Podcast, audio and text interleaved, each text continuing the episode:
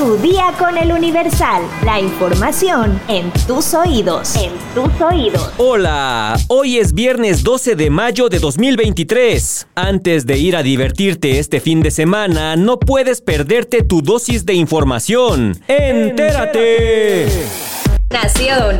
A 10 años del ataque con ácido del cual fue víctima Carmen Sánchez, su agresor Efren N. recibió una sentencia de 46 años y 8 meses. Esta se convierte en la primera sentencia en México y América Latina que castiga la agresión con ácido en tentativa de feminicidio. Inicié este camino sola, sin la mano de las instituciones. Jamás creí que llegaría este momento. Son 10 años caminando sola, 10 años de lucha. Declaró Carmen a los medios de comunicación. En este momento estoy muy cansada, pero también me siento contenta porque esta es la primera sentencia en México y América Latina. Después de un largo proceso, las pruebas apuntaron a su favor. Cabe destacar que se llevaron cinco audiencias diferidas. La Fundación Carmen Sánchez y un colectivo feminista son quienes han acompañado en el proceso a Carmen y quienes se manifestaron al exterior del juzgado en Chalco, en el Estado de México. Al salir del juzgado sosteniendo un cartel con la foto de su atacante, Carmen Sánchez celebró la sentencia a su favor.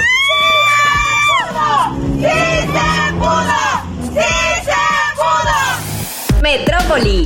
El secretario de Seguridad Ciudadana, Omar García Harfuch, informó la tarde de este jueves 11 de mayo la detención de tres sujetos colombianos, quienes integraban una célula internacional para el tráfico de drogas desde Sudamérica y operaban en departamentos Airbnb. La droga fue enviada a diferentes estados de la República, pero principalmente la Ciudad de México, donde se identificó la zona de operación y de movilidad de esta célula criminal en las alcaldías Benito Juárez, Cuauhtémoc y Miguel Hidalgo, donde utilizaban departamentos de Airbnb, los cuales cambiaban constantemente para no ser identificados. En estos inmuebles almacenaban y embalaban droga en paquetes que envolvían con etiquetas de jabones para despistar a los propios dueños y después los distribuían a través de vehículos propios o taxis de aplicación móvil en los cuales siempre llevaban consigo maletas de viaje y usualmente realizaban las entregas cerca de algunas estaciones del metro. A los sujetos detenidos se les aseguraron 90 dosis de cocaína, 5 de marihuana, 4 teléfonos y un vehículo con compartimiento oculto en el que se encontró un paquete de aproximadamente un kilo de cocaína.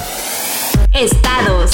Hallan restos humanos de tres personas en fosas clandestinas en León, Guanajuato. La Fiscalía General del Estado informó que especialistas llevan a cabo estudios forenses y antropológicos para establecer las identidades legales de las víctimas. También en Guanajuato denuncian que alumnos de sexto de primaria ingresan armados a la escuela. Un grupo de madres y padres bloquearon el acceso a la escuela primaria Justo Sierra, ubicada en la comunidad San José Aguazul en Apaseo el Grande, para denunciar la violencia que existe. Una joven migrante dio a luz mientras cruzaba el río Suchiate en Tuxtla Gutiérrez, Chiapas. Lamentablemente, el bebé falleció. De acuerdo con el testimonio de la mujer, identificada como Hermelinda, de 20 años de edad, empezó a sentir los dolores del parto cuando cruzaba ilegalmente el río sobre una balsa de tablas y neumáticos. Mundo.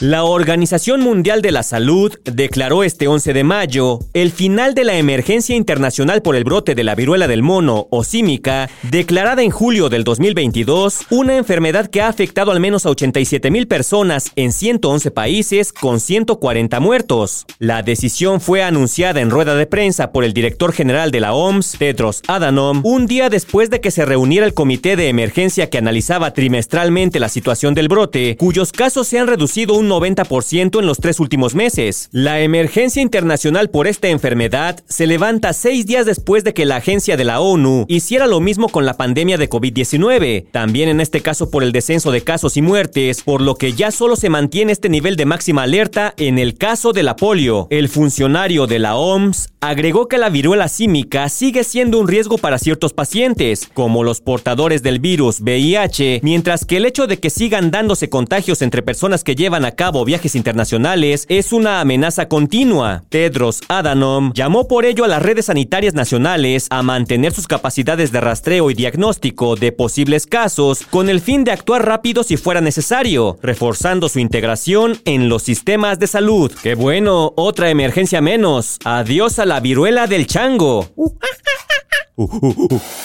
Espectáculos. El actor Héctor Parra es declarado inocente de abuso sexual en contra de su hija Alexa Hoffman, así lo confirma el Universal. A poco más de dos años de que el actor fuera acusado por su hija de abuso sexual, la tarde de este jueves 11 de mayo, el proceso legal en contra del actor ha llegado a su fin, pero el resultado no ha sido favorable para la parte acusadora. En una última audiencia que se llevó a cabo al interior del reclusorio Oriente, donde permanece desde el 2021, el actor fue absuelto de siete cargos de abuso sexual. Sin embargo, continuará detenido, pues el delito de corrupción a menores sigue abierto. En declaraciones obtenidas por el Universal a las afueras del penal, la abogada Olivia Rubio, en compañía de Daniela Parra, hija mayor del histrión, reveló que habrá una segunda audiencia, programada para el próximo 18 de mayo, en la que se dará el veredicto de este segundo delito. Son buenas noticias. El señor Héctor Parra fue absuelto de los siete abusos sexuales.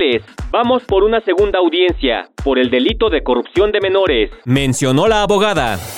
¿Sabes cuáles son las 10 ciudades de México que tienen la mejor calidad de vida? Descúbrelo en nuestra sección destinos en eluniversal.com.mx. Ya estás informado, pero sigue todas las redes sociales de El Universal para estar actualizado. Comparte este podcast y el lunes no te olvides de empezar tu día. Tu, día, con, El Universal. ¡Vámonos! Tu día con el Universal. La información en tus oídos. En tus oídos.